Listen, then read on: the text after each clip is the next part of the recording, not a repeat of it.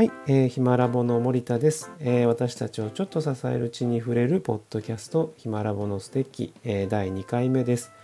さまざまな分野の研究者をお呼びしてお話を聞いてるんですけれども、えー今回のテーマはあー音楽になっています。えー前回からの引き続きで、えー長崎大学の西田先生にですねお話を伺います。えー前回は西田先生があ音楽をやっていたところからなぜ音楽教育に移っていったのかというお話をえー聞きました。えー今日はですね、えー人と音楽の関係性を、えー研究する西田先生にですね、えーまさにその関係性の部分について、えーいろいろお話を聞いてみました。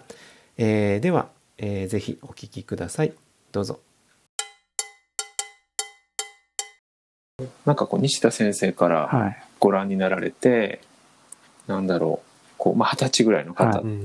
たちですよね、なんかこういうもんだなっていうふうにこう音楽はい。を捉えてて、でなんかこういうふうに変わっていくっていう体験っていうのは何かあそれがります？か、まさにそのトゥリノが言ってる上演と参与に、えー、と引き寄せて説明することができるんですけど、はい。トマス・トゥリノはうんいわゆる西洋近代化っていうのは上映型の価値観をが支配的だっていうふうに話をしてなるほで、まあ、上映型の価値観っていうのがなんどういう価値観かというと,、えー、と音楽の価値づけはあのエンドプロダクトとしての音の質で判断するっていうのが、うんえーとまあ、上映型の一番の特徴。つまり演奏された結果それが上手だったのか下手だったのかっていうところがやはり一番の判断基準になる。それに対して参与型音楽っていうのはあの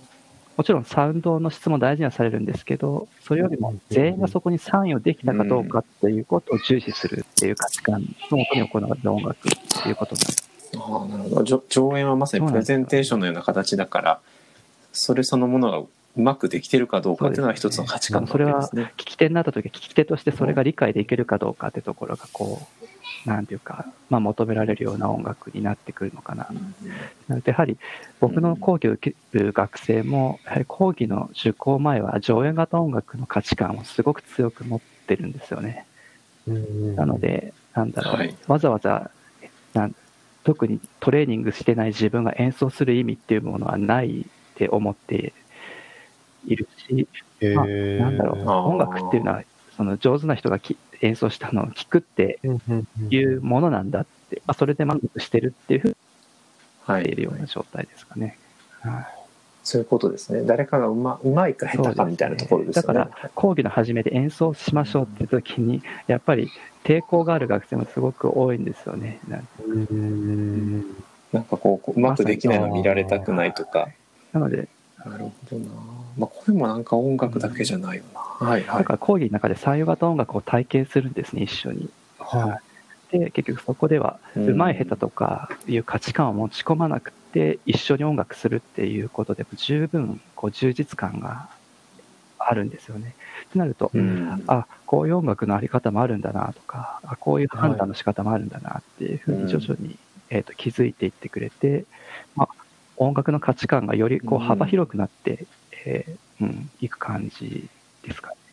そうです。まあ音楽に対しての捉え方もはい。そうだなと思いますし、なんでしょうね。なんか普段から生活している中で、なんかうん何を恥ずかしがってるんだろうとか、うん、別にこうもうちょっと思い切って自分を出してもいいんじゃないかっていうような、あー姿勢っていうのも少し身についていきそうな感じがありますよね。でやっぱり結構僕たちどう人にどう見られてるかってやっぱりかなり気にする、まあ、あなって、まあ、僕自身もだし学生たち見ててもそうなのでだから、えっと即興演奏の時とかは、うん。えっと結構僕スタジオの照明を落としてしまってもお互いの顔が全く見えない状態で即興演奏したりもするんですけど、へあ暗闇の中で演奏させるわけですね。見てないよ。ああのあの誰が間違ってるとかうまくいってるとかそんなことじゃなくてうんみんなで一緒にやってるっていうことそのものが大事だからってそちらにフォーカスするたびにそうです視覚を遮断するとかっていうのもやるんですけどそうすると結構その回のか学生の感想とかだと、うん、あの今回あの集中してそこに音楽に入り込んで演奏することができましたとかって書いてくれたりはい。まあ、そのこう暗闇の中でこう見られない状態でやるっていうのも産業型の中には一応入るわけですね。すまあ、上演型でも暗くしてもできるとは思うんですけど、はい。暗く。してでも結局価値判断の軸が全員が参与しているってことを求めていくうん参与型音楽って、はい。うん、いや面白いななんかやっぱそういうこうつながりみたいなのが感じられますもんねみんなでやっていくとですね。結局上演型の音楽価値観だけだと良くないっていうふうに僕が思うのは結局音楽ってそういうコミュニティ作りのあの、はい。なんだろう社会的な役割も担ってたはずだと思うんですよね。うん。地域のお祭りでみんなうでん一緒に歌ったり踊ったりするってことを通して、やっぱ社会的な中体とかつながりっていうものがやっぱり作ってきた側面があるので、なんか今はそういう音楽の機能を生かしきれてないなって思うんですよね。なんか一緒にやれば人と人がつながる経験にもなるし、ストレスの緩和にもなるから、うんだからもっとみんな聞くだけじゃなくはいて一緒に演奏しようよってこう言いたいってところがありますね。なんかこう今みんな結構うん。ね、家の中にいることが多かったりもしますけど、なんかこううん。いわゆるズームとかそういうのを使ってうん。あの合奏してるそうですね。動画とかありましたもんね。僕今回のなんかこのコロナでやっぱりすごく面白いなと思う取り組みもたくさん出てて、はい。今までだと参与型音楽ってやっぱ一緒にその場にいないといけなかったんですけど、なんか動画を通してなるほ、ど。うんあの、なんだろう、一緒にやるっていう参与、新しい参与型音楽の形もなんかできそうなんじゃないかなと思って、最近そんなことも考えてました。全員が同期してなくてもいいんですもんね。こう違うタイミングで参加してくることもできますよね。だからその動画があって、なんかそれに自分がその家の中で小さな音でもいいから参参加してたりするようななんかやり方もできそうだな。はい。なんかそれを少しずつ出していくことで、うん最後誰かが編集して一つの、えーうん動画として見せてくれると、なんか自分がそこにいる感覚っていうのは持てそうですよね。があるんじゃないかなと思いますよね。ちなみにこう産業型でやらせるってどどんなふうに具体的にやっていくんですか、主に2つのあ技法というかを使っていて、まあ、1つは、はい。あのドラムうん。手法があるんですけど、アメリカでアーサー・ハルという打楽器奏者がはい。開発した、えっと、手法がありまして、うん。まあその手法を使うと、はいはい。楽譜とか使わずにみんながあのドラムあのドラムとか小さな打楽器とかを持ってすぐにこう即興演奏をすることができるんですけど、まあそのまあ、やり方をファシリテートする人がまあどうしても必要なので、まあ、ファシリテーターがいればそういうことができるはいような方法があるので、それを使っているのと、あとはもう一つは、あれですね、音楽療法分野の活動があるんですけど、あアクティビティっていうんですかね、はい、それを使って、はいはいはい。あのクリスティン・スティーブスっていう、あのアメリカの音楽療法士がいるんですけど、はい彼女のトレーニングを僕受けさせてもらって、そこでこういろんな楽譜とかを使わずにその場でみんなが参加できるような音楽の仕方っていうのをこう勉強させてもらったんで、まあ、そこを使ってやってます。あじゃあそういういわゆるこうはい。難しそうな楽器とかい。楽譜を読み解いてっていう、あの僕らがうん。一番こう音楽にうん。心理的な抵抗を持つ部分をうまく取り除いてやってらっしゃるっていう授業の中では楽譜は一回も使わないんですよね。なんか、へえ。自分たちで演奏する音楽は自分たちで作ろうって言って、はい。自給自足でやろうっていうのでやってです。ねなるほど、まあ、確かにこうリズムを刻むっていうことを続けても音楽ですよね。っぽくなっていきますもんね。ある程度やっぱり人数がいるとうん。音に迫力も出てきて、すごくやってて楽しいんですようん。だからなるほど。作品があるのはもちろんいいんですけど、はい。作品がなくてもあ音楽って楽しめるんだな。なんか気づいてもらうといいなっていうふうに思ってます。なんかこう手拍子でも少しずつ重なって大きくなっていくとあまあそういう迫力出てきますもんね。楽器なくてもいいんですよね。僕も手拍子の音楽もあの学生たちと一緒にやるんですけど、すごく楽しいですもんね。楽器がなくても音楽ができるっていうのは結構おなんだろうまさに価値観的な関うんわそうですよね。りを感じますね。どこかで音楽イコール楽器を使ってっていう多分認識が、うん、既成概念ができてきてますもんね、うん僕たちの中で。あそうですよね。そうですよね、うんそれが前提にある感じがやっぱりするので、そうですね。パートやるみたいな話とか、はい、うんうん何何の曲やるみたいな。そっか。僕らの普段のコミュニケーションはもう上演型に向かってるんですね。はい結局その価値基本的に音楽やるっ観になってなると。うん、どうしてもサウンドの質求めるんだったら上手にやらなきゃいけないとか、あのいい楽器を、いいっていうか、まあ、効率的に響く楽器を使ってとかになるんでしょうけど、必ずしもそうじゃなくても僕たちと音楽もっと楽しめるんですよね。だからそこをなんか学生たちと一緒にやっているかはい。あ、安部君は、例えば、器楽部でしたっけ、まあ、軽音部に近いと思うんですけど、ど、どんなあ気持ちでこう、音楽に、音楽をやろうと思って関わったりしてたんですか？その音楽、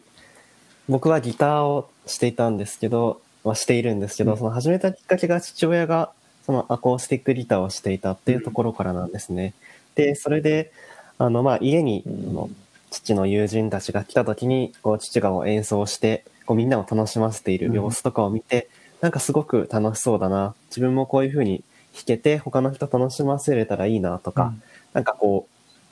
う、まあちょっと上手になったら楽しいだろうなっていうのがあって、ギターを始めたので、そのなんというか、産業型、みんなでこう楽しむための音楽っていう価値観って、あの、すごく素敵だなっていうふうに思います。うんやっぱり上上演型的ですか？やっぱそうりサーですね。やっぱり、あのーサークルの、まあ、ライブをするんですけど、ライブに対して意識が高い人たちは、こう、いい楽器を使って、こういう風な、あの、技法を使って、あの、よく見せようっていう風に思って、それは、それで、あの、すごく、あの、素晴らしいことだとはい。思うんですよね。みんなで、そうですね。確かに。あでも僕今、や安部君がすそう素晴らしいなと思ったのが、やっぱりなんか、僕もそうなんですけど、やっぱり参与が大事だっていうと、上演型否定する人いるんですけど、なんかそれだとうまくいかないと思うんですよね。なんか上演は上演で素晴らしいですよね。だって技術を磨いて、うんうん楽器をこなして、なんか人を楽しませるんだから、それはそれで素晴らしいことなので、なんかそこを認めながら、でも、うん。あ、参与型っていうのもいいなっていうふうに、こう幅が広がるって、なんかそこがいいなとう思って。ん両方が大切っていうことなんですね。そうですね。しかも、お父さんの今の話を聞いてると、まさにそれ、はいあの、家のリビングでみんなで音楽してるっていうのは、おそらく上映時なんですよね。うーん。みんなでそうなんですね。みんなで歌ったりししたんじゃないですか？ああ、はい。そうですよね。そしたらそれ、あの、トマス・トゥリノも本の中で書いてるんですけど、家はいあの家のリビングでみんなで例えば弦楽四重奏を奏でるとかっていうのは参与になるんだって言ってるんですよね。うーみんながそこに参与して楽しむってことをやってる音楽なので。同じように演奏して同じように曲を弾いていても、うん。それがこう参与場合によっては参与であったり上演であったりっていうふうに変わっていくっていうことですか？まさにそうです。へえはい。だけど、価値観をどこに持つかで、それが楽しめたり楽しめなかったりするんじゃないかってとこが、なんか僕としては大事かなと思ってるので、なんかそういうリビングでやったりするのも、特に足らないものじゃなくて、あ、こういうの楽しくていいなって思って人生に取り入れていけば、なんかそれが人生が豊かになっていくってことにつながっていくと思うので、それがなんか、取るに足らない、例えば、うんプロに比べればどうだとか言い始めたら途端につまんないものになってしまうと思うので、安部君のお家では例えばそのさ参与で何か音楽をするってちょっと気恥ずかしい。側面もあると思うんですけど、割と自然にできてたねんですか？あの小さい頃から妹がピアノを習っていたのでそれに合わせてこううんみんなで歌ったりっていうようなことは、まあ、ありました割とこう子供がやってたりするとなんか一緒に盛り上げるために歌ってあげるとそうですねなんか。自分よりこう幼い人間が相手だとこう恥を一段階捨てられるっていうか、そういうのはあるのかなって思います。うんありますよね。でここういうちっちゃい参与がちょっとずつこう家庭の中とかにもこう文化を作っていったりするんですね。日々のも言ってるんですけど、やっぱり家庭生活と社会生活にそういう習慣をもう一回こう取り戻していくというか増やしていくっていうことが大事なんじゃないかって書いてるので、ただやっぱり価値があんまりそういうのは、例えばプロに比べたら価値がないとかっていうふうになれば、やっぱり広がっていくことはないので、うんももやっぱり人生を豊かにする上ですごくいいものなんだっていう価値観が広まったら、もっと家庭生活、社会生活の中に増えていくんじゃないかな。うんそうですよね。うんだからなんかこう変に意味を考えたり、まあ前下手みたいな変な価値をつけようとすると、音楽って急に遠いものになっていきますよね。なんかこう。なんか分かる人だけ分かるとか、なんかお前よく分かってるなみたいな感じ出ること多いですよね、それが多分。芸術としての音楽っていうことなんだと思うんですけど、でトマス・トゥリノがいいなと思うのが、彼の本のタイトルが Music as Social Life なんですよね。社会おーすごいシンプル。でもミュージカルすごくなんていうか、まさに表してるなって思うんですけど、うんだからどこか遠くにある芸術じゃなくて、ば僕たちが人と人との関わりで生きているこの社会生活の中にある音楽。ソーシャル。はい。うーん。面白いな。あ、そうですごい急に興味出てきました激推ししてしまってるんトリノに。西田先生はそのぐらいあれですよねボロボロになるまで本読みましたね。はい。ああいやなんかそれすごい伝わるな。はいやっぱり面白い。なんかちょっと阿部君もなんか聞いてみたいことありますか、そのトマス・トゥリノっていう研究者はい。の本をあの本当に読んあのたくさん読んでるってことなんですけど、その研究者っていう立場から音楽に携わろうと思ったのってそのどうしてなんだろうなっていうふうに思いました。なんかわざわざ、まあ、その演奏するのが少しあの、まあ、嫌になったっていうところがあるんだあるとは思うんですけどそこでなんか音楽のことをやめたりとかっていうこともあったと選択肢としてはあったと思うんですね。なんかその中で研究者っていう立場をこう選ばれた理由とか教えていただきたいです。はい、えーいかがだったでしょうか、えー人と音楽の関係性について、えー私たちの視点をぐっと広げてくれるようなお話だったなというふうに思います。えー今回もまた気になる終わり方をしてしまいました。あ音楽をやってた西田先生研究者になられましたけれども、えーそれでも依然として、えー音楽の実践家でありながら研究者でもあるというスタイルをですね、えーなぜ、えー持たれてるのかということについて、えー次回ですね、えーちょっと聞いてみたいなというふうに思います。えーぜひですね、このポッドキャストのご感想も、ハッシュタグ、ヒマラボのステッキ、えーで、えー SNS なんかにですね、投稿していただけると、えー非常に、えー非常に嬉しいですね。はい。えーそれでは、また次回の配信までですね、えーお待ちいただけると嬉しいです。えーそれでは今日もリサーチカルチャーを醸しましょう。では。